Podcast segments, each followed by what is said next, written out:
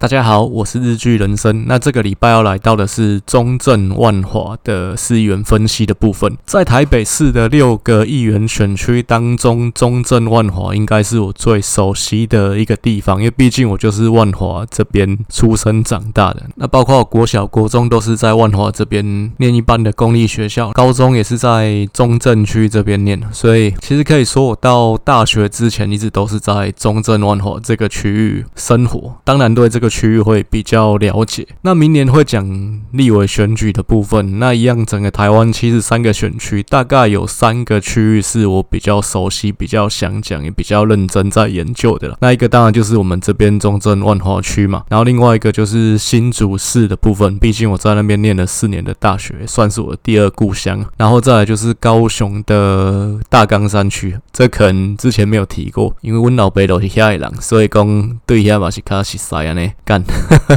听这个台语就不太熟。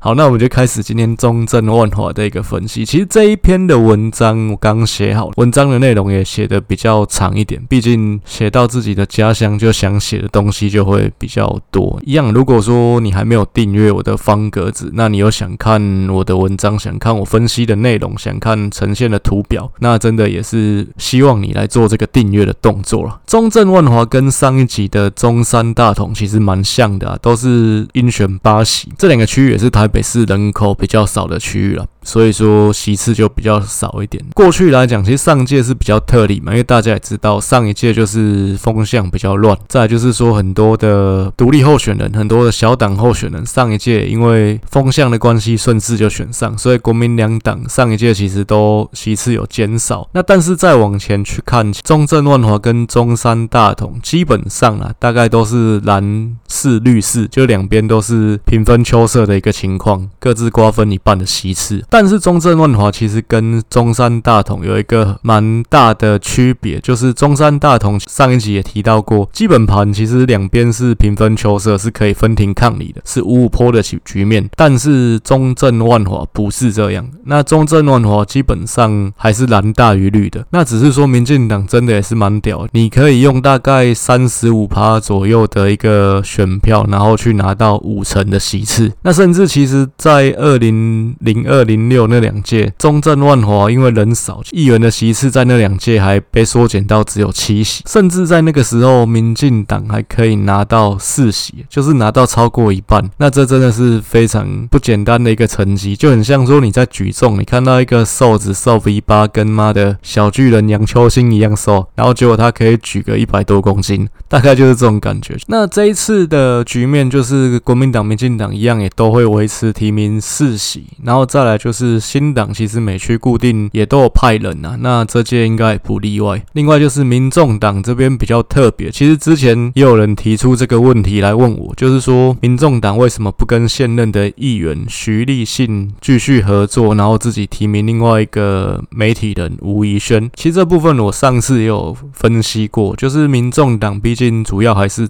打空战，希望在各个区域提名的人选同质性能够比较高一点。再来就是比较。比较容易在形象上面去做包装的。那徐立信其实比较尴尬，就是年纪半老不小的。其他参选人大概都是三十到三十五岁这个区间呐。你徐立信大概四十出头了嘛，感觉在里面会比较突兀。在其他的参选人，基本上其实柯文哲也很清楚流量密码。这个流量密码，坦白讲，就是青年参政。再把输一半，但是这是一个很现实的事情啊，就舍弃了徐立信。当然，我觉得这部分还有其他的原因，这部分可能等一下再去深入去做说明。所以就是说，国民党、民进党各提名四席，加上新党，再加上现任的无党籍议员徐立信跟民众党提名的吴怡轩，那目前时代力量是没有听说有在这区会提名人选啊，所以大概就是以上十一位是比较有竞争力的候选人。当然也会有其他叫。哦小咖的人选，那不过其实以过去的经验来看，大部分这些比较素人的候选人，大概都只能拿几百票左右而已，所以我这边就不会列入分析了。其他区其实也是一样。新党这位候选人，但新党都会提名一个张龙法，前两届都提他，但是他的得票大概落在五千票到八千票之间，所以基本上他是有一定的得票基础，但是没有实力可以当选，也就是有搅局的能力，但没有当选的能力，所以。所以如果先把新党这位候选人去掉的话，就是十抢八的一个局面。那其实跟中山大同大概有点类似的，不过这个十抢八是可以这么说，泛蓝六个，然后泛绿四个，跟中山大同两边都是五曲四，这个局面是比较不一样。这个区域这一次要观察的重点，当然就是民众党提名的吴怡轩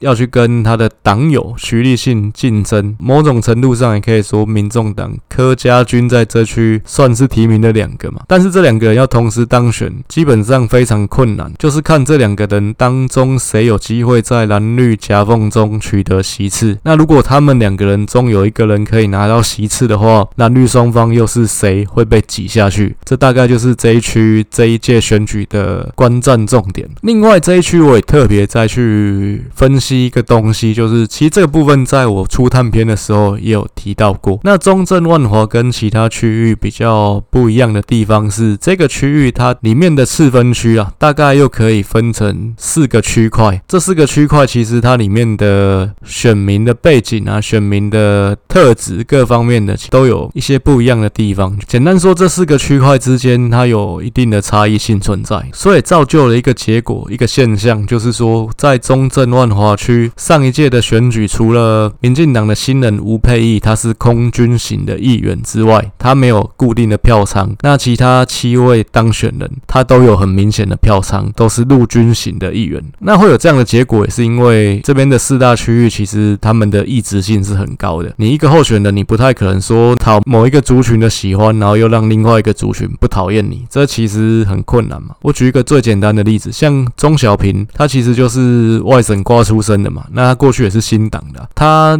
能够拿的票源，当然主要就是在眷村嘛。那他这样的人，他到了本省人为主的万华聚落，你觉得他会吃香吗？这是相对的啦。那当然，一些民进党的候选人也是相反的情况嘛。那这个区域我说的四大区块，大概是可以这样区分啊。这其实不只是用这个区域内选民的属性去划分，那其实它也跟它的地理位置有关。这四个区块，第一个是台北的旧城区啊，其实你也可以说它就是以前以城中区为主的一个部分。这个台北的旧城区其实很好理解嘛，因为台北城其实就是东西南北门四个门围起来的那个区块，那也就是大概以现在总统府啊、台北车站那一个地带，就是以前旧的台北城的区域。那这个老城区、旧城区，其实大概就是以这一个地理区块为主的。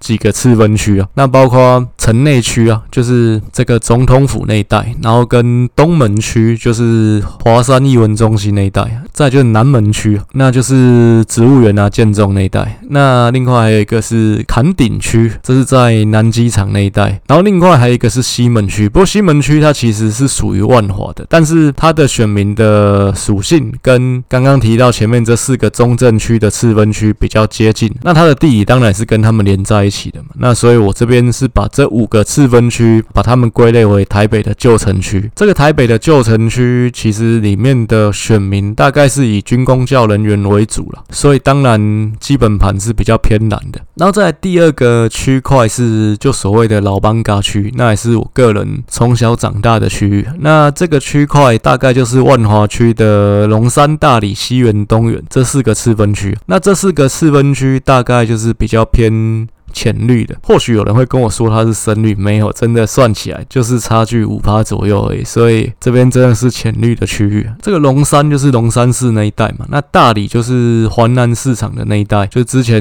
林昌佐跑去那边自取其辱被人家呛的那个地方。再就是西园跟东园啊，西园大概就是你如果从板桥过来台北市，你要走光复桥嘛，那光复桥下来会经过一个西园医院，大概就是那一带就是西园。然后另外东园就是。是果菜市场的那一带，然后再来第三个区块是古亭跟公馆啊，这两个区域其实它的选民性质会跟大安区比较接近，因为毕竟他们就是隔着一条罗斯福路，就是大安区嘛。那这边也是比较深蓝的啊，这边比较特殊的地方是在立委选区的划分，古亭跟公馆是被切出去，那是跟文山区在同一个立委选区的。最后一个就是万华的青年次分区啊，那就是青年公园那一带，那这边就是。是更深蓝的地方，毕竟这边就是眷村嘛。其实整个万华来讲，大概还是蓝的比绿的大一点点。那原因就是因为你一个青年次分区就尬掉刚刚提到龙山、大理、西园、东园这边民进党赢的部分啊，所以整个万华区大概还是浅蓝的一个行政区。那这个部分一样，在我的方格子这边也都有图表可以去做参考。好，那我们接下来就进入到分析国民党的一个部分啊，一样用韩国瑜的得票乘以九十五趴去计算，国民党在中正万华的基本盘大概是八万四千票左右。我们就回头看前面两届的议员选举，二零一四国民党的议员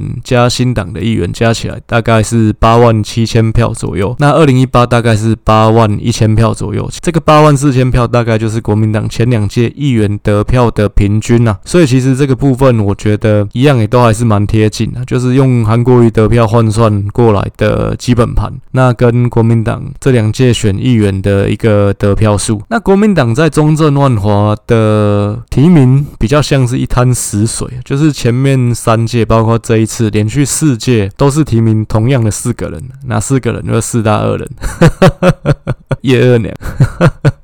无恶不作，干这四个名字我也忘记。不过我觉得金庸真的蛮厉害，他真的在文学上面的造诣真的是非常高。就是你可以把四大恶人每个都想一个有恶的成语来形容，干我也是觉得蛮厉害。国民党还有哪些地方有四大恶人？就让我想到以前彰化也是四个立委选区啊，那四个人合起来看起来蛮像四大恶人。用比较戏谑的方法在讲，不是说他们很坏这样。国民党提名的这四个人就是。是干讲四大恶人，讲到忘记他们的名字，分别是郭昭岩、吴志刚、应晓薇跟钟小平。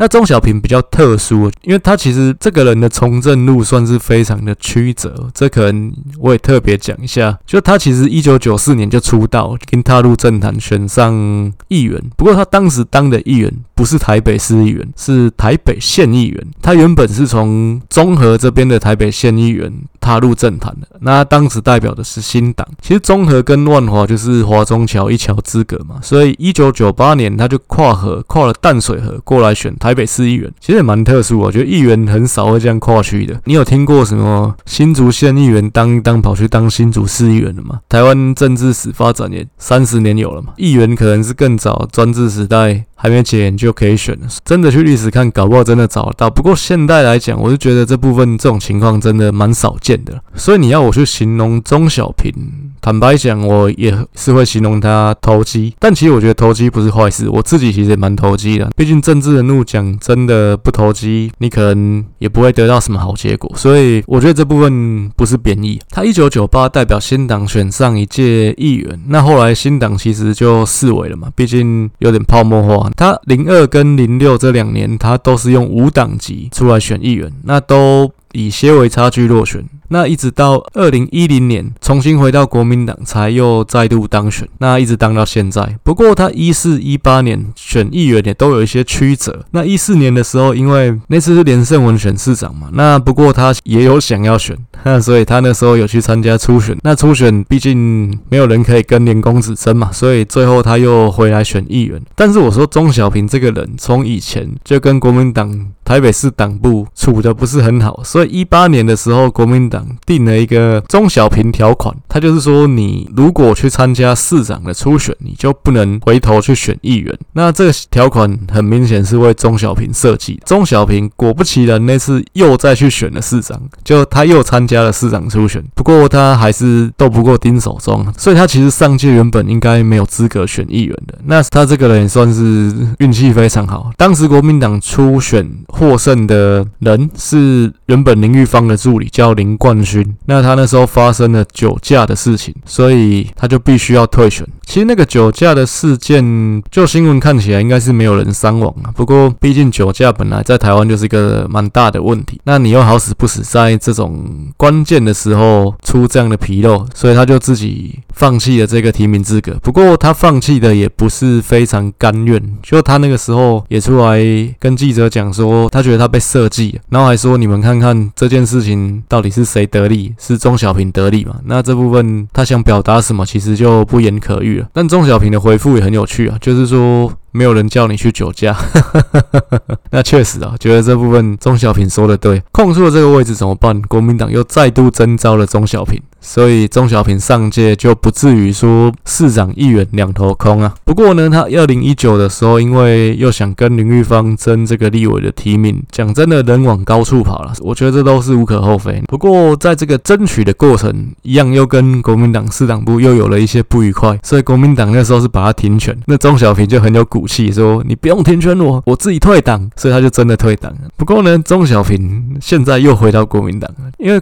这其实前面几集有提过，朱立伦他弄了一个同舟计划，就希望大家回来勤王。勤王是什么？再说一次，勤王就是请大家回来救我们的王。那朱立伦是我们的王。哈哈哈就是国民党现在风雨飘摇了，那请大家再回来救这艘船，不要让这艘船沉了，大概是这个意思。钟小平借着这个同舟计划又回到了国民党，不过因为他曾经离开国民党嘛，所以虽然他是现任的议员，那国民党是现任议员就可以直接取得参赛资格，所以钟小平必须跟其他的新人一起竞争最后的这个提名。但是钟小平毕竟他是现任议员嘛，那他又很喜欢上政论节目，所以知名度也高。那他要碾压其他的新人，其实也蛮容易，所以最后初选的结果没有意外，就是钟小平碾压了其他人。其他对手有谁？我看了一下，有四五个。不过这个初选早就结束了，其他的人我就先不再提了，毕竟我也没有很熟悉。不过这个林冠勋还是再提一下，就是这个林玉芳的前助理，那他有出来抨击国民党的这个初选制度，因为毕竟这个制度其实蛮奇怪，有一些争议性啊。毕竟他就是直接保送所有现任者，直接可以参选。it. 那像民进党是现任者，还要跟新人一起去比民调，你所有的现任者。大多数人一定会选连任啊，那这些人继续占着位置，其实新人想要取得参赛权，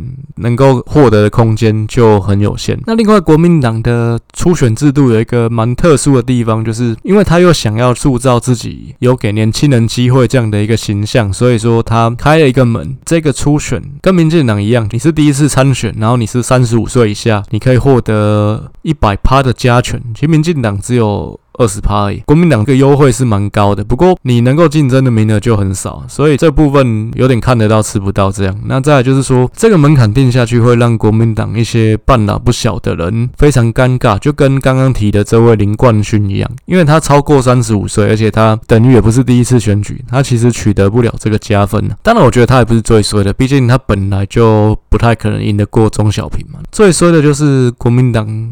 大安文山就是下一区要讲的，有一位赖士宝的助理叫曾宪颖，他在民调当中拿到最高的一个分数，但是因为有另外两个人比他年轻，而且是第一次参选，可以获得这个加权，所以他就被做掉了。当然，他其实也不太甘愿。我最近看电视才看到他登广告谢票，说曾宪颖。感谢大家的支持，我们拿到了第一名，但是我没办法参选，这是什么意思呢？这是说他想要自己独立参选吗？我觉得。有这可能性，但这部分就是下一集大安文山的时候再去讲。所以这让国民党这些可能半老不小的人，就变成是一个冯唐啊。这冯唐就是一个汉朝历史人物。这个人他在汉景帝的时候，因为被嫌太年轻，不堪大用，所以没办法当大官。到了汉武帝，汉武帝是孝廉党嘛，所以他爱用青年才俊。然后他又嫌冯唐太老，所以一样不重用他。其实国民党有一些半老不小的人，就蛮像这样的情况。以前他们年轻的时候。那人家说论资排辈，那你要去后面排队。那就现在这个时代又变成是年轻人出头天的时代。那这些刚好卡在中间的人，变成他们又不够年轻了。所以国民党现在四十几岁的这个时代，真的蛮像这个冯唐。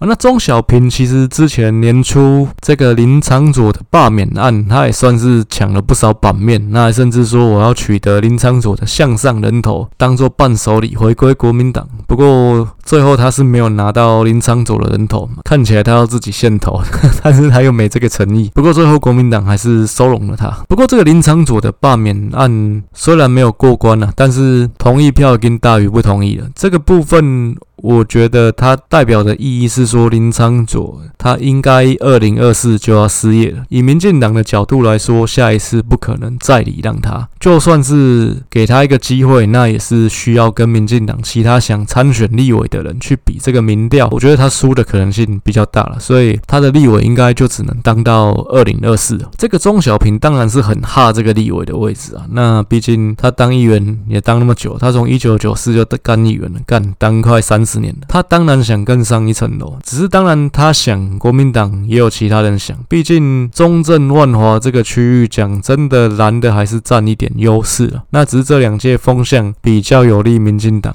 那林昶佐运气比较好，就抢了过去。那其实国民党蛮多人，不止钟小平，包括其他这一区的议员，像郭昭元、应小维，大家都很资深嘛。我认为这区除了吴志刚形象比较不好，再加上他本人好像也没有很积极的想往上爬这种感觉。那毕竟他本来就少爷出身的，其他的议员应该都有想要抢这个位置。那只是我觉得钟小平当然是里面表现的最积极的一位。那只是钟小平虽然从政的时间很久，但是他本身就是一个有争议性的政治人物，再加上他在党内人和也不是很好，所以他出现的话，国民党我觉得没有办法团结一致对外，所以对民进党来说，反而他会是一个比较好打的对手。在于明年这一局的立委选举，毕竟其实议员选完。县市长选完，马上接下来就是立委的初选要去打了，马上隔一年就是要选总统、立委。那我觉得万华北中正的这个区域，国民党提名本土派的郭昭岩，或甚至去找其他的社会贤达，甚至媒体人啊，可能都还比找钟小平来的更为理想。钟小平的这个篇幅真的讲太久了，再讲一下其他的几位现任议员。郭昭岩其实算是比较特殊的，因为毕竟他跟其他这几位的差异性比较大，他就是标准的国民党本土派。其实这个初探篇也提到过，他是继承他母亲李仁仁的位置。李仁仁其实过去议员也当很久，他们母女都是标准的国民党本土派，就是那种像王金平这样子深耕基层，但是非常低调的人。出了中正万华，可能其他人不太知道这个议员。他们母女就是经营万华这个区域，就是老艋舺的地方。以以郭昭言过去三届的得票来看，都算蛮稳定的了，大概就在两万票到两万一千票左右。所以我觉得他的票应该是比较好估的，而且他的选情也比较稳定。另外三个人我就要提一下，因为我这边方格子一样都有整理过去三届的得票数。其实这三个人之间互有消长，但我觉得他们的消长是有联动性的。就像上一届来讲，钟小平其实拿到这个中正万华区的第二高票，但钟小平实力很强吗？其实我觉得也还好，他本身的形象也不算是非常正面、非常好的。但是因为相对来说，吴志刚跟应晓薇他在二零一八的前面那几年。他们的负面新闻比较多，那他们的争议性比较多，像吴志刚之前还爆发什么欠债啊、什么婚外情啊这些的，看到他的新闻都不是太好的事情，所以上一届吴志刚跟应晓薇就选的比较不好，票就会移到钟小平这边，毕竟他们本来就是去 share 同一个 pool 的选票。那你再回去看二零一四，钟小平呢是是吊车尾选上，但是吴志刚跟应晓薇的票就比较高一些，所以我觉得这三个人其实他们的票会有一些。些联动性，彼此会有消长。应小薇他其实也算蛮积极在经营他自己本身的一个形象，不过有些时候你越用力在经营，反而会得到一些反效果。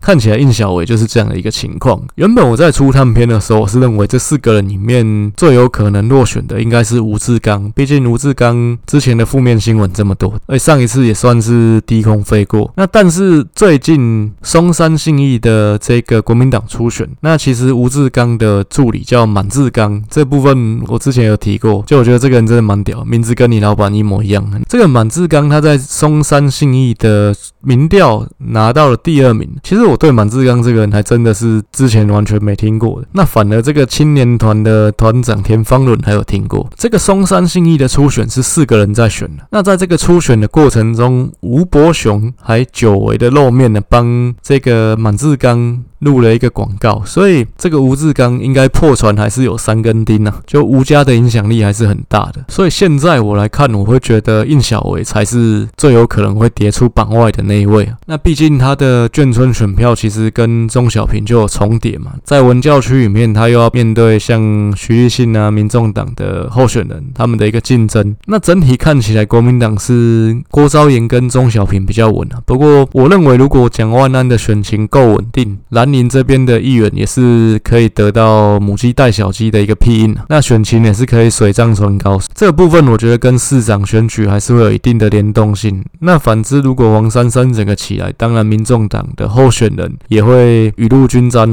这部分就看市长选战后面的一个发展。再来，我们分析民进党这边啊，民进党如果用蔡英文二零二零的得票去回推，基本盘在中正万华这边大概是六万九千票左右。其实我们回头看上一届好了，因为在之前二零一四那那个时候，因为柯文哲的 carry，整个绿营的得票其实就会被拉高嘛。但是我们去看上一届，民进党这边提名四个人，落选了一个。那另外时代力量的部分，因为林昶佐他要在中正万华选立委，所以他。对民进党投桃报李，他在中正万华这边就没有提名人选了。其实这个操作是蛮细腻的一件事情。有些人可能会认为林昶佐在中正万华当立委，那当然他这个区域才是他最需要提名人的啊。但是其实像林颖梦当时还是他立委的助理，他却是去选大安文山，不是留在这个区域选。那甚至上一届在民进党同众宴爆发这个家暴事件之后，等于民进党自己就空了一个。位置出来，时代力量还是没有去抢这个位置。那这个操作其实这个目的当然是对民进党去试出一个善意。以林昌所的立场来讲，他在在台北市的六个区域少提名的一个区域，他对民进党就有交代。毕竟对民进党这边的压力就有一定程度的减弱。政治这种东西本来就是交换的，就跟早年民进党陈水扁他拿到了市长选举的参赛权，他就必须把议员的部分让出来给支持他的新潮流嘛，所以这是一样的道理啊。时代力量在这个区域没有提名，那民进党自己还是掉了一席。民进党这四个人加起来得票，甚至只有大概六万两千票左右而已。所以民进党上一次是很明显的选到破盘的。那我们甚至去把这个上次代表社民党参选的许汉云，其实这个许汉云之前内湖南港有提到过，他有去参加这一次内湖南港的初选，不过最后的结果是没有过。宽，就算把这个许汉云他大概六千票的得票加进来，也只有六万八千票左右而已，其实还是低于。民进党的基本盘啊，我自己是这样认为。上一届因为时代力量在中正万华没有提名，那反而造成的结果是，因为上一届的风向真的对民进党非常不利，那有部分的浅绿选民对民进党其实也会投不下去。那但是他们又没有时代力量这个选项，所以最后这些选票流向哪里？反而流向了蓝营背景的徐立信，因为毕竟徐立信上次是用无党参选的嘛，那看起来形象。也很干净，所以上一次徐立信在整个中正乱华拿到第一高票，他是很多天时地利人和综合起来的一个结果。倒不是说徐立信实力很强，而是他刚好站在这个浪头上，他又刚好站到时代力量在这个区域没有提名的便宜。那所以这次怎么看？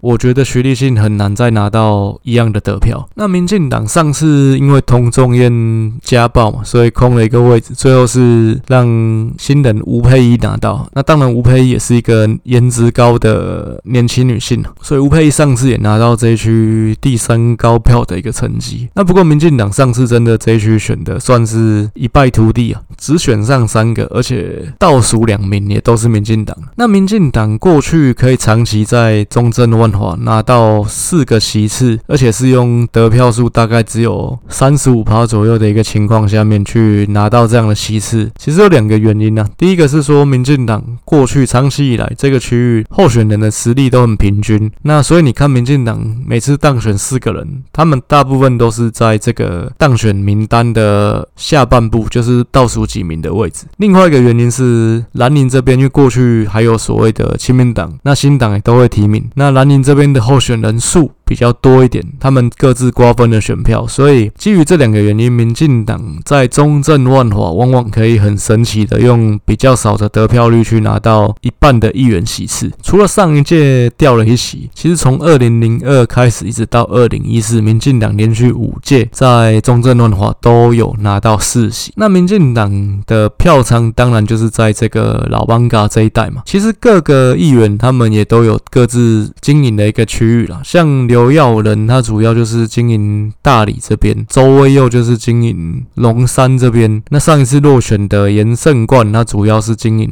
东园西园。那吴沛忆在开头也提到过，他是这个区域唯一的空军型议员，毕竟他的外形本来就是比较亮眼的，他并没有一个明显的票仓，说哪边得票比较高，都是去平均的分布。那这一届这个周威佑他没有要竞选连任，其实周威佑也当了蛮多届了，他从二零零二年就开始当到现在。这个周威佑当初是接段宜康的棒子，他跟段宜康是麻吉啊。段宜康当时二零零一年选上立委嘛，这个位置空出来就是交给他的麻吉周威佑，周威佑也干了二十年了。这次周威佑交棒给他的助理叫邵维伦。那原本我在初探篇我是认为颜胜冠应该会卷土重来，就跟之前提到中山大同的颜若芳、内湖南港的汪孝伟一样。不过最后严胜冠没有再回来选议员，那所以就是空出了一个位置嘛。其实民进党这边也不算空出几个位置，毕竟说现任的人也是要跟新人一起去参加初选。那这个初选也已经选完了，所以我就讲结果嘛。那最后是两个现任者刘耀仁跟吴沛忆都有取得提名。那另外就是周威佑的助理邵维伦跟最后一席是郑国辉的新人，那也是一个媒体人叫洪婉珍获得这个机会。那其实这区还有另外两个新人也有参加初选啊，一个是民主活水的谢梦雨，这个民主活水是罗文嘉跟卓荣泰他们主持的一个次团。那不过这个民主活水的人好像都没有在初选当中过关，像刚刚提到的许汉云也是这个团体的一员。另外一个是康家伟，这康家伟就是康宁祥的孙子，那也是民进党的大佬。不过，毕竟知名度比较低啊。再就是说，你去提你爷爷是大佬什么的，这其实现在来讲非常的不加分，而且甚至是扣分。所以最后的初选就是刚刚提到的这四个人：现任的刘耀仁、吴佩义跟新人邵维伦。洪婉珍，其实这四个人里面讲真的，只有刘耀仁算是老干了，其他三个人都是新知。毕竟吴佩仪也才要选第二届而已。那这个部分呼应政坛年轻化的趋势跟第三势力正面竞争，我觉得这个意味是非常明显的。其实只要民进党这边。能够开出基本盘以上的一个得票数，那四个候选人不要有人冲太高。我觉得你在国民党这边会碰到民众党跟徐立信蚕食前男选票。甚至徐立信也会去抢深蓝选票的情况下，国民党自己也欠缺形象牌嘛。民进党要在这个区域重新拿回四席是非常大有可为的。那在刚刚有讲到这个林昶佐的罢免案，这罢免的结果是同意大于不同意啊。那只是因为同意票的数量没有达到门槛嘛，所以没有办法通过。我觉得啦，那其实有几个原因，在之前的番外篇有提过嘛。因为林静仪多少有 carry 到他嘛，那毕竟这个罢免刚好跟中二选选区的补选是同时进行。林静仪在那前面那段时间的声量非常高，而且打赢宽恒算是打得得心应手。再来就是国民党这边自己有一些矛盾啊。如果说国民党有一个很强势的人选在那边 stand by，那大家觉得这个人很好，那我觉得林昌佐十之八九就是会被罢免的。然后再来就是这个矛盾是在于说，如果当时林昌佐被罢免了，那谁？最有机会代表国民党出来参加补选？当时看起来是钟小平虽然钟小平当时不是国民党，不过南宁这边可以说他的声势比较高一点了。其他有志这个位置的人，当然不希望钟小平先去抢了这个位置。不然如果那时候真的钟小平先占了，那当然二零二四还是钟小平选了。所以有部分的人不希望这个罢免案过关，那也是因为不希望林昶佐在这个时候就被拉下来，那个时候就要。进行补选，那他们希望等二零二四再来抢这个位置，不然林昶佐很有可能跟陈柏伟一起去组失业连线啊。不过，其实我认为这个罢免案就是宣告林昶佐立委只能当到二零二四了。那民进党不可能再礼让他，然后再来就是说，就算比民调林昶佐落败的可能性也非常高。民进党这边看起来最有可能来抢这个位置的人，左看右看就是严胜冠。毕竟严胜冠他没有去选议员嘛，这有一个对照组，就是李彦秀，内湖南港的李彦秀，李彦秀回来抢议员，那就代表他没有要选立委。那反之，严胜冠没有选议员，就代表他要选立委。严胜冠现在在争取民进党的台北市党部主委的这个位置，因为吴怡农他只当了一年就灰头土脸的下台了。目前是他跟另外松山信义的议员叫张茂南，他们两个来竞争。那不过看起来严胜冠的胜算是比较高了，毕竟民进党的各派系，这个张茂南他主要代表的是英系嘛。那也不要看英系好像是当今女王的嫡系，但台北市其他所有派系都挺严胜冠的。所以这样看起来，非英系的联军应该会赢嘛？而且台北市民进党这边谁比较有影响力？当然，我认为是新潮流跟过去的谢系比较有影响力。但是选主委是看党员票，不是在看民调。党员投票，民进党谁握有最多党员？就是何志伟他们家这个绿色友谊他们这个派系。所以有媒体说，只要何志伟的干爸。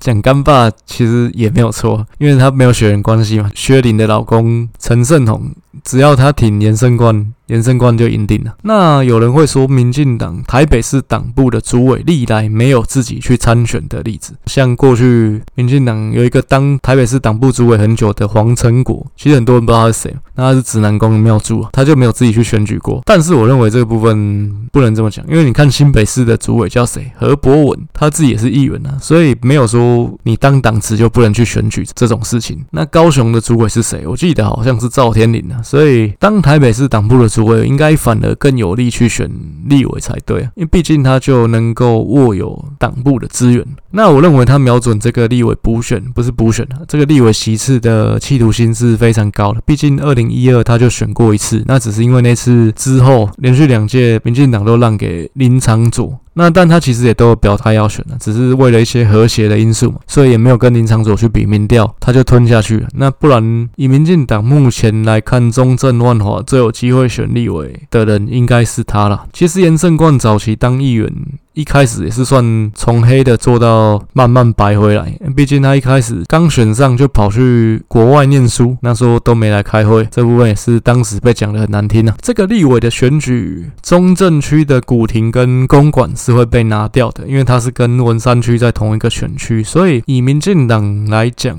就你只要在台北旧城区可以跟国民党咬住，老邦嘎区可以取得优势，那应该就有机会复制这个林昶佐的战果。而且国民党这边目前看起来的候选人，像钟小平啊、郭昭衍，他们两个各自有很明显的优势劣势嘛。像钟小平就是外省人嘛，眷村强，深蓝的选区强，那可是，在老艋舺区他就比较不行。那郭昭岩他是老艋舺区很强，不过相对来讲他就是一个本土派嘛，而且他的知名度也比较弱一点，形象上感觉不是这么的强势。那现在都会区的立委其实都是要比较形象光鲜亮丽，跟风格比较鲜明、比较强势一点的。所以虽然说基本盘啊，民进党还是占据下风。不不过，我觉得现在看起来，明年开打的这个立委选举，应该中正万华区这边是五五坡，那应该也是以全国七十三个选区看下来，是一个蛮关键的战区。那讲到严胜冠，其实我还是想讲一下，其实，在台北市议会有一个魔咒，凡是女性议员，只要你进入台北市议会，你当时的身份是未婚的话，你之后就不用想要结婚了。这个部分好像从之前退役的议长吴碧珠，跟你现在看到的一些女信议员，包括之前有提到中山大同的陈玉梅啊，像这一区的严胜冠、郭昭衍啊，甚至高佳宇啊，还有松山信义的许淑华。那徐巧芯好像是先结婚了再去选议员的，所以就不会被这个魔咒影响。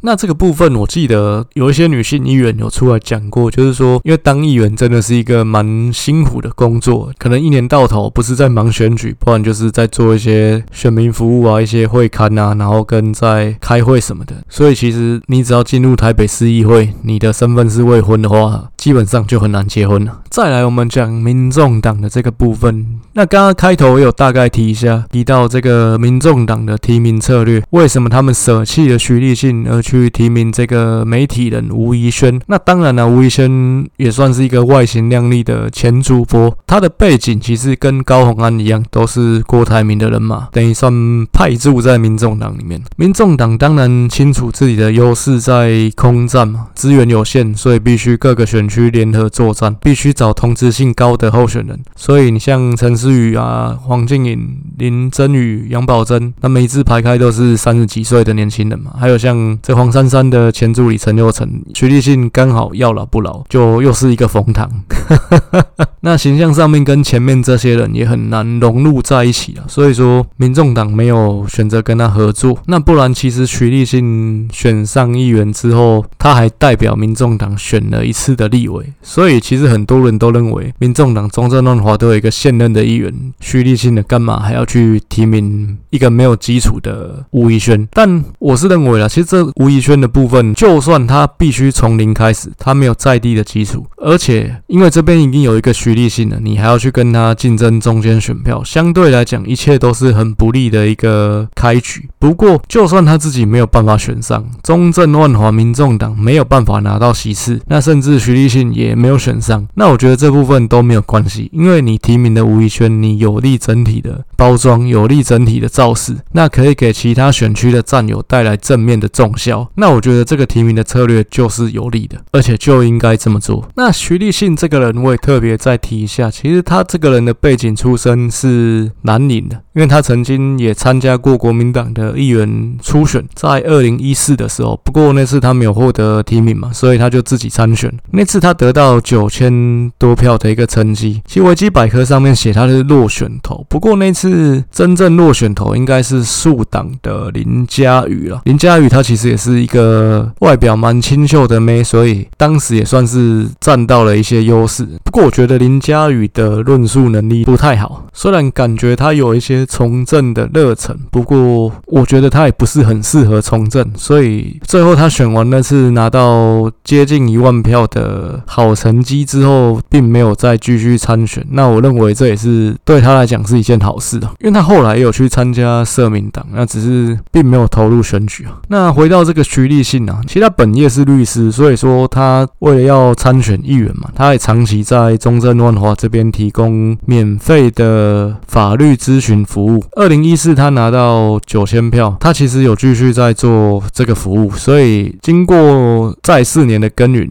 也看到了一个好的结果。那毕竟他有搭上二零一八这一班顺风车，而且甚至这个成果是比他想象的更丰硕，他还拿到了第一高票。选完之后，民众党其实也对他伸出了友谊之手，就是征召他去选立委。毕竟看上他拿第一高票。那不过我觉得他这个动作对他来讲不是好事，因为毕竟他其实做了一件跟韩国瑜一模一样的事情，就是你第一次选上议员，你马上去选立委。这个其实在全台湾没有人敢这样做。他自己也知道这个部分是会被拿来攻击，所以他自己先打预防针，他自己先拿出来讲说，对，全台湾只有韩国瑜跟我是这个样子。不过我觉得这件事情你拿出来讲归讲。这怎么看，对你的政治生涯发展都不是一个好的选择。这关乎你的诚信的问题。对于选民来讲，会觉得我们用选票支持你成为第一高票，你马上坐这山望那山。所以我认为这对他这次选连任是一个不利因子。然后再来，某种程度上，他还算是被民众党放生了。所以怎么看？我觉得他这一次就是卡在一个非常不利的位置上。那甚至我可以说，我觉得他当选的可能性是比吴怡轩还要更低的。那不过这样。说，我也不觉得吴怡轩的选情是乐观的了。这我们再归纳一下，就是中正万华整体的一个基本盘，整体算下来大概是蓝的四十三趴，绿的三十六趴，中间选票大概是二十一趴。如果你单就蓝绿的基本盘来看的话，大概是五十五比四十五这样的一个比例了。因为前面开头我们也讲过，中正万华这边可以分成四大区块，我这边就是在做一个最后的总结。第一个区块，台北的旧城区，也就是。城内东门、南门、崁顶、西门这五个次分区啊，这边票数加起来大概是七万五千票左右。那我说明一下，我这边的票数是用选举人数去乘以大概六十八趴的一个投票率，因为我估计前市长选举台北市这边的投票率大概是六十十五趴到七十趴之间啊，所以我用六十八趴来计算。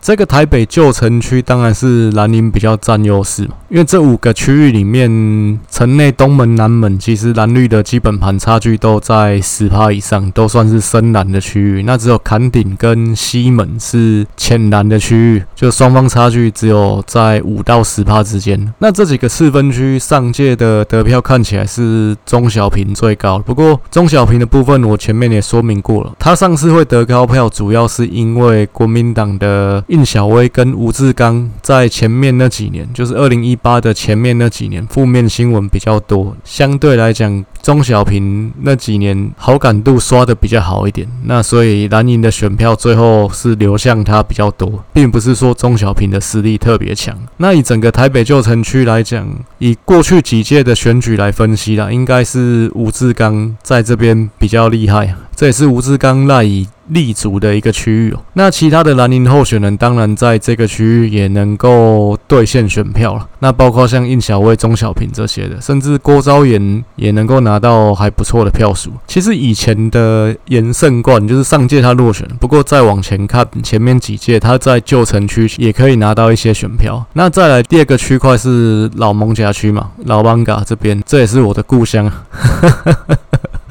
台北人讲故乡是有点奇怪啊，这边的票数算起来大概是七万两千票，一样也是用投票率六十八趴去计算。那其实台北旧城区跟老艋舺区的人数大概是差不多的。这个老艋舺区龙山、大理、西园、东园嘛，其中大理跟西园基本盘算下来是浅绿的，那龙山跟东园就是民进党可以赢一点点，但是赢不到五趴，所以其实也可以算是五五坡的区域。但整个老曼嘎区。算起来还是算浅绿的一个区域。这四个次分区，刘耀仁的票仓就是在大理嘛。过去的周威佑，那现在是邵维伦去接他的一个地盘。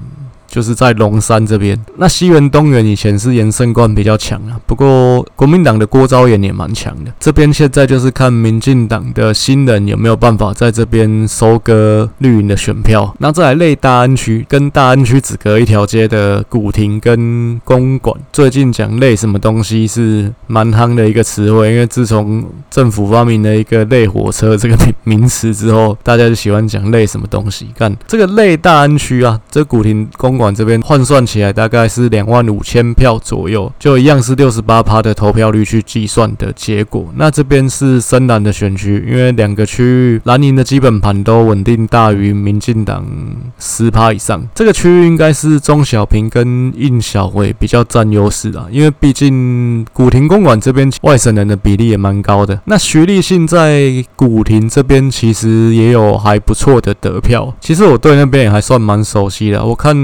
那边的大楼长期都有挂徐立信的广告。最后是这个眷村的青年区啊。大概算起来是两万一千票左右，所以其实这四个区块大概就是两大两小。台北旧城区跟老曼嘎区比较大，古亭公馆跟青年区眷村这边是比较小。那这个青年区其实它又比古亭公馆再更深蓝，它就是超深蓝的区域。因为国民党在这边的基本盘基本上就是吊打民进党二十趴以上，不止二十趴，算起来是大概三十趴的差距啊。那这边就是我说的，有些票柜开出来会呈现那种九比一这种悬殊的笔数，眷村区本来自古以来都是比较封闭的，其实早期就是只有新党的候选人进得去啊，可能连国民党的本土派进去都会被赶出来这样。这边呢不用说，也是钟小平跟宁小伟的票仓了。当然，徐立信在这边其实也有蛮高的一个得票。就上届这个青年区这边的排名，大概是钟小平、徐立信、应小维这三个人最高票，所以其实徐立信在眷村也是有一定的基础。这个部分应该就不是吴怡轩可以抢得走的。回顾过去三届的选举啊，其实二零一零跟二零一四这两届这个选区的当选门槛大概都在一万五千票左右。那像二零一零年那届吊车尾的是周威佑，他的得票数是一万四千七百六十二票。那二零一四年那次吊车尾的是钟小平，他的得票是一万四千九百八十七票，都是大概接近一万五左右。到了上一届二零一八年，这个当选的门槛就降低到一万三千多票。那次的吊车尾也是周威佑，那他的得票是一万三千两百六十八票。那另外落选头是严胜冠。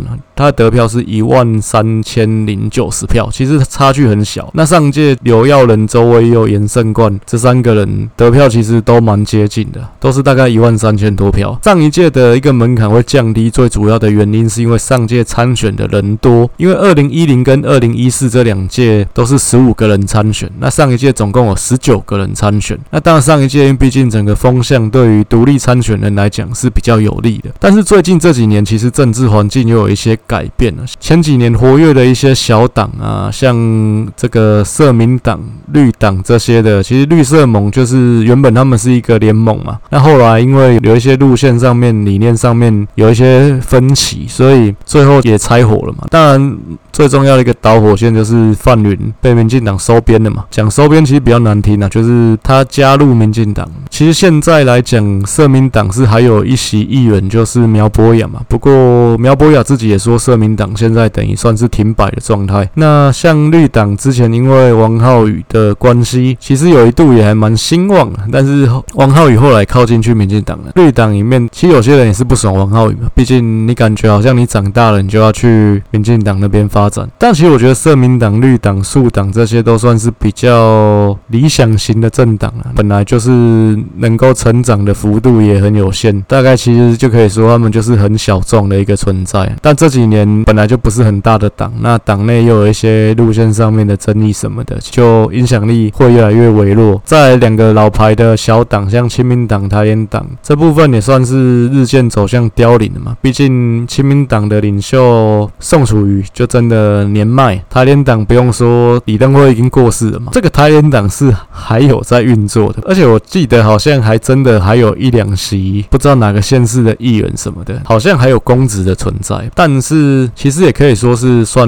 影响力不大了。这些小党其实慢慢的都走向四维，可以说现在在台北市的还保有竞争力的小党，就只剩下民众党、时代力量跟可能大家比较没放在眼里的新党。不过新党其实。在台北市还算是有搅局的实力啊，每一个区域还是可以推出一个议员候选人，然后都可以拿个五六千票左右。这一次的风向当然跟上届又有一些不同，所以这一次如果要像上一届那样子百家争鸣，那么多人出来参选，我觉得可能性不高。有竞争力的小党也变少了，所以我觉得这一次的一个当选门槛应该会提高了。那我自己觉得，其实中正万华没有一个超级 super。的吸票机，所以说应该不会有一个人票冲到大概两万五以上，不会有这种情况。现在提名的人，像国民党四个都是老将嘛，那其实他们的实力都很好去评估啊。民进党这边虽然有两个新人，不过民进党本来这一个基本盘就都还是蛮稳固的。那上一届当然是比较特殊的情况，那民进党四个人去分这个基本盘，其实也都能够稳定的当选。再加上其实现在也没有时代力量出来分票了。徐立信要再去抢浅绿的票，其实可能性也不高，所以我觉得这一次在中正万华区要当选，甚至我觉得一万五千票可能都还是不太够的，可能要到一万六千票以上，因为这一次是感觉在中正万华并没有那种比较强力的独立候选人有办法拿到比较多的票数，所以票都会集中在这个蓝绿双方的候选人跟徐立信还有吴怡轩这十个人的身上，那顶多再加上一个新党大概。拿个五六千票这样子，所以当选门槛会提高。我认为是要到一万六千票以上才能稳定当选。蓝营这边郭昭岩不用说，他前面几届的票都很稳定，甚至你看他前面两届票还几乎都一样，就是都是两万一千多票。我认为他的实力是最好评估了，他大概就是两万一、两万二左右的一个水准。当然，他应该也想要选立委。所以他应该也还会想要往上冲，不过我觉得这个往上冲的幅度是有限的，毕竟他其实有他一个先天的限制，他也没办法跨进去外省人的势力范围里面。你像青年区的这个眷村，郭昭岩要抢票就抢不赢钟小平跟宁小薇嘛，吴志刚、宁小薇、钟小平这三个人，我觉得他们的得票其实都是互有消长，这其实废话。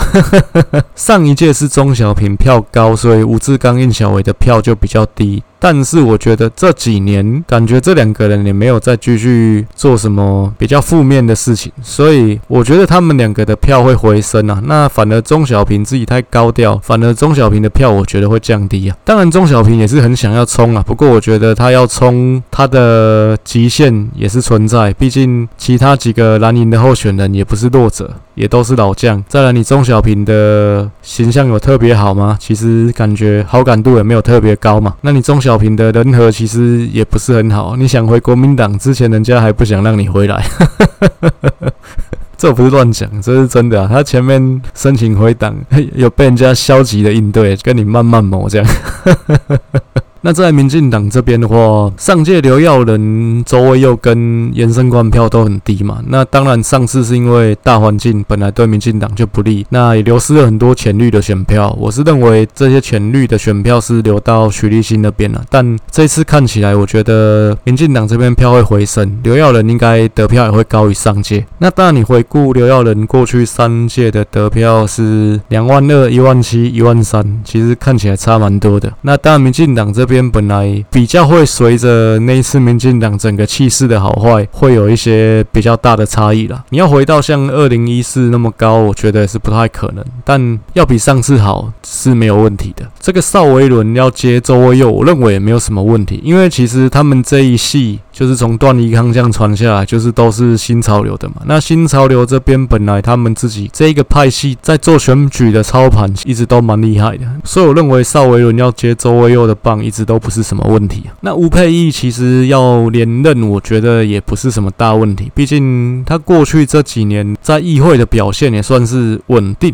所以我认为他要连任不难，但只是说要像上次冲到第三高票，我觉得可能就比较不容易一点。毕竟上届是因为他是新人，那有新人的红利。当然，在这个颜值政治学的时代，他还是比较吃香的啦。不过，毕竟这次也有其他新人嘛，所以我觉得他的票应该会比上次少一些。那再就是洪婉珍的部分，当然他的知名度还有待建立啦。不过他本身就是媒体人嘛，所以我相信他在公关方面的能力应该本来就是他的强项。那你说他会不会去接颜圣冠的票源？因为看起来以派系来讲的话，他跟颜圣冠不是同一个派系的，所以应该也不会是直接承继的这样的一个关系啦。毕竟颜圣冠他老爸严锦福是以前民进党最传统的那四个派系之一的福利国连线嘛。那后来福利国连线出了两个很大咖的天王，一个是苏贞昌，一个是谢长廷嘛。所以其实这个福利国连线就算是消失了。那当然。这这个福利国连线本来一开始就是算组织比较松散的啦。严胜冠在民进党的派系应该算是比较亲谢长廷这一派，但不过他的票源应该民进党所有的参选人都是可以去竞争的啦。洪婉珍虽然也可以算是从零开始，不过民进党的支持者本来就比较愿意去支援新人，所以说我觉得他是可以像上一届的吴沛忆得到这个新人的红利，那应该当选，我觉得也。不会是太大的问题。那毕竟民进党在这个中正万华区的基本盘来讲的话，支持四个人当选票数都是蛮足够的。只要不要有一个人一枝独秀的情况，那应该四个人都可以当选了。所以我认为最后中正万华区这边回到蓝四绿四的一个比例，应该是很自然而然的事情了。那这个徐立信这一边，虽然他上一届是勇夺第一高票，不过前面我也分析过蛮多次，就是我觉得他上一次是很多天时地利人和下的结果，因为时代力量没有提名，所以反而造成一些浅绿的选民他不想投给民进党，他没有比其他更好的选择，所以最后投给了无党籍的徐立信。虽然徐徐立信他其实是蓝底的政治人物，但这些选票这次还是会回流到民进党这边。再来，他的中间选票也需要去跟吴怡轩甚至其他所有的参选人去竞争，所以我觉得他的得票落点应该会落在大概一万票到一万五千票之间呢。当然，他这几年还是有在去做他的法律服务，那也是一样有在做区域的耕耘。不过，再来有一点是他上次好不容易选上，而且拿了第一高票，你马上去选立委。我觉得这部分对于选民的观感来讲，也有一定程度的扣分呐。所以这一次，我觉得他很有可能就跟之前松山信义区的徐世勋，也就是徐新颖的弟弟徐世勋一样，就是前一次高票当选，但下一次落选，而且得票可能差距在一万票左右。毕竟，其实中间选票这个族群本来就是来得快去得快。上一次大家可以挺你，下一次大家可能很快的就转向去投给其他的候选人。这个吴怡轩，其实我还是再讲一下，我觉得他跟其他的民众党候选人比起来，他的个人的特质并不是很鲜明。虽然说他也是媒体人，而且他也是郭家班这边的媒体人，但。他跟中正万华这边也没有什么特殊的渊源呐。再来，其实他的起步也比较慢，因为你像黄净莹，他其实很早就说他想要选士林北投的议员了。中正万华其实在去年的时候，甚至传出来民众党有想要选的是刘义庭。不过最后变成是吴怡轩，所以我觉得他的起步也是比较慢一点的。再就是他的对手，其实所有的议员基本上除了民进党两个新人之外，都是老江湖了。连徐立信其实也选第三届了嘛。那民进党这边新人其实也都是有派系支持的。所以吴怡轩虽然是媒体人，而且他虽然是郭董的人嘛，但我觉得其实看起来他才是这一区里面。算比较手无寸铁的一个人，那我觉得他要选上，他的难度是比其他民众党在其他区域的候选人更高的，因为你怎么看，你就觉得你像学姐黄静莹本来就很红了嘛，再很像陈思宇，像陈佑成。那像林真宇，其实他们都是有陈记爸爸，还是说陈记原原本的老板黄珊珊这些，他们原本的基础跟票源。那你像吴怡轩来讲的话，他就是必须从零开始嘛，所以我觉得他的难度会比其他民众党的候选人更高一些。综合以上的分析啊，我是觉得以中正万华区的情况看起来，最后还是会回到国民党四席、民进党四席这样的一个状态了。所以我认为会当选的八位候选人。是国民党的郭昭言、钟小平、吴志刚、印小维，跟民进党的刘耀仁、吴佩义、洪婉珍、邵维伦。以上大概就是我对中正万华做的一个分析啊。那一样，如果想要看更详细的图表跟解说的话，那还是希望你可以来方格子订阅我的文章。最后还是讲一下，其实我大概除了写文章之外，偶尔也会上去看一下，看有没有新的订阅。自己的心情就很像那个街头艺人啊，你会看到那个。在路上表演定格啊，什么表演乐器啊，什么那你看 有人路过的人投两百块给你，干你就觉得很高兴呢。这个就可以体会这些街头艺人他们的心情。不过，其实上个礼拜写完中山大同区的分析，然后有一天点开这个订阅名单去看，真的吓了我一跳，发现真的有议员参选人订阅了我的文章啊。这想想，还好没有讲他的坏话。我记得我是说他会当选，但其实我一直都是铁口直断，就是我说会当选，基本上有蛮高的几率就是会当选了。所以 祝福你会当选。